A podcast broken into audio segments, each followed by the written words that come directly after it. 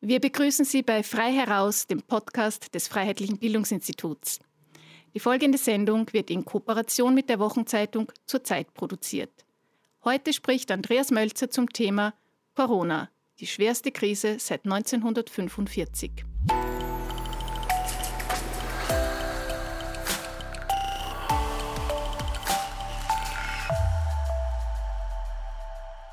wirklich die schwerste Krise seit 1945. Im Zuge der Angstmache, auf die Österreichs Regierende in den vergangenen Wochen zwecks Bekämpfung der Corona-Krise gesetzt haben, gab es bekanntlich eine gewisse Neigung zu Superlativen. Da sprach der Bundeskanzler von 100.000 Toten, die dem Land drohen würden, und er malte das Horrorszenario an die Wand, dass bald jeder einen Corona-Toten kennen würde und alle Regierungsmitglieder im Gefolge des Herrn Kurz erklärten wortgleich, die Message Control lässt grüßen, dass wir nunmehr die schwerste Krise seit 1945 durchmachen würden. Herr und Frau Österreicher vor den Fernsehschirmen in selbst auferlegter Quarantäne zumeist haben dem zumindest anfangs weitgehend zugestimmt und sich pflichtschuldigst gefürchtet. Und es war ja wirklich schlimm. Es gab da mehr oder weniger ein deutliches Ausgangsverbot. Es gibt nur vier Gründe, das Haus zu verlassen, hieß es. Die Schulen und Universitäten waren geschlossen, alle Wirtshäuser zu, Besuchsverbot in den Krankenhäusern und jeden Tag die Schreckensbilder aus der Lombardei und aus New York. Ganz Österreich lag quasi in Schockstarre. Nun, zehn Wochen später, bilanzieren wir gut 16.000 Infizierte in Österreich und etwa 600 Todesfälle an oder auch nur mit Corona. Und da dürften wohl viele Österreicher nachzudenken beginnen. Die schlimmste Krise seit 1945, wie war das damals? Da war das Land doch ausgeblutet von einem schrecklichen Weltkrieg, über Jahre terrorisiert von einem Unrechtsregime, hatte es etwa eine Viertelmillion gefallene bzw. vermisste Soldaten zu verzeichnen? 32.000 Opfer der politischen Verfolgung und gut 65.000 ermordete jüdische Mitbürger. Mehr als 200.000 Österreicher befanden sich in russischer Kriegsgefangenschaft und die alliierten Luftangriffe hatten bekanntlich die Städte, Märkte und Dörfer dieses Landes großflächig zerstört. 52 Luftangriffe waren es allein, die Wien trafen. Ganze 47.000 Gebäude in der Donaustadt waren zerstört, 41 Prozent der Bausubstanz. Alle Donaubrücken waren zerbombt, alle Bahnhöfe. Die größten Zerstörungen allerdings hatten die Städte Wiener Neustadt, Knittelfeld und Villach wegen der dort situierten Rüstungsindustrie zu verzeichnen. Österreich glich einer Mondlandschaft. Und nach dem Kriegsende ging es erst los. Die Nachkriegswinter waren wirklich katastrophal. In der oberösterreichischen Hauptstadt Linz etwa waren im Mai, Juni 1945 die Ernährungslage so schrecklich, dass im Schnitt nur 600 Kalorien auf einen Menschen kamen. Und noch im Sommer 1946 konnten die Österreicher kaum 950 Kalorien zu sich nehmen, wo man doch in Friedenszeiten etwa zweieinhalbtausend Kalorien benötigt. Völlig zu Recht sagte ein US-amerikanischer Besucher gegenüber dem damaligen Wiener Bürgermeister Theodor Körner, das österreichische Volk sei weltweit dem Hungertod am nächsten. Und heute, nachdem die Corona-Epidemie hierzulande offenbar ausklingt und das Land langsam wieder hochgefahren wird, wie sieht es heute aus?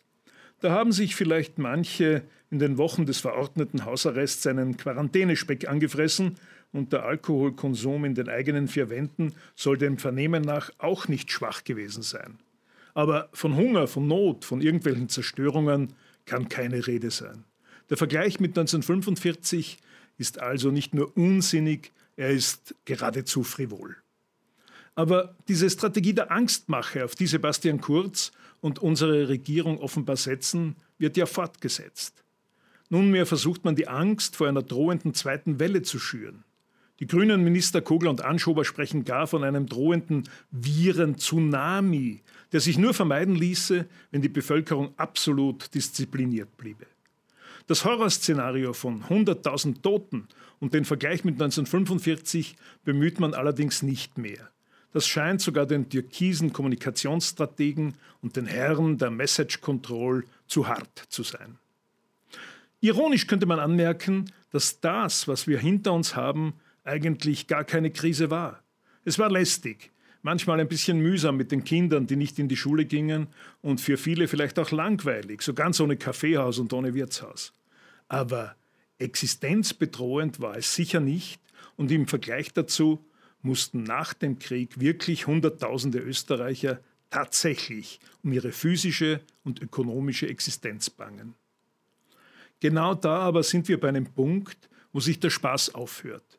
Die wirkliche Krise dürfte nämlich erst kommen, und es wird keine Viruskrise sein, sondern eine Finanz- und Wirtschaftskrise, deren Dimension möglicherweise wirklich ähnlich katastrophal sein könnte wie die der Wirtschaftskrisen in der ersten Hälfte des vorigen Jahrhunderts in den 20er und 30er Jahren. Mehr als eine Million Menschen in Kurzarbeit, Hunderttausende Arbeitslose und sicher Zehntausende bevorstehende Zusammenbrüche von Klein- und Mittelbetrieben. Nahezu ein Viertel der Erwerbstätigen des Landes ohne Arbeit und schmerzliche Vermögensverluste, wenn die vielen Milliarden, die nunmehr aus der Notenpresse der Europäischen Zentralbank angefordert werden, zurückbezahlt werden müssen. Wie viele Existenzen damit vernichtet werden, wie viele Lebensplanungen obsolet sind und wie dann die Selbstmordstatistik aussehen wird, das wird man sehen. So locker, wie wir die dramatisierte Corona-Krise der vergangenen Wochen überlebt haben, so dramatisch könnte unsere wirtschaftliche Zukunft ausschauen. Und da sind wir bei dem Punkt, der den Vergleich mit 1945 besonders problematisch macht. Damals, nach dem Kriegsende, nach der Niederlage des NS-Systems, nach der Befreiung durch die vier alliierten Besatzungsmächte, war die Situation für die Menschen überaus schwierig und sicher nicht einfach. Irgendwie aber hatten alle das Gefühl, dass es nur aufwärts gehen könne, dass nunmehr der Frieden da sei, dass man wieder Freiheit habe und dass früher oder später auch der Wohlstand einkehren werde. Heute hingegen haben die Österreicher das Gefühl, dass es nur bergab gehen kann, dass wir alle ärmer werden, dass wir alle um unsere Jobs kämpfen müssen und dass der erreichte Wohlstand wirklich gefährdet ist. Und sie haben auch erkennen müssen, wie schnell ihre Bürgerrechte eingeschränkt werden. Und sie haben natürlich, und das war nicht nur die Angstpropaganda der Regierung, auch gesehen, wie rasch Leib und Leben, Gesundheit und unsere physische Existenz unkontrollierbaren Gefahren ausgesetzt werden kann.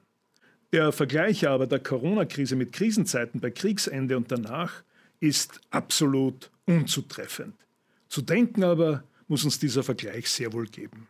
Sie hörten frei heraus den Podcast des Freiheitlichen Bildungsinstituts Gesellschaft für Politik, Kultur und Meinungsfreiheit. Gedanken zur Zeit machte sich Andreas Mölzer.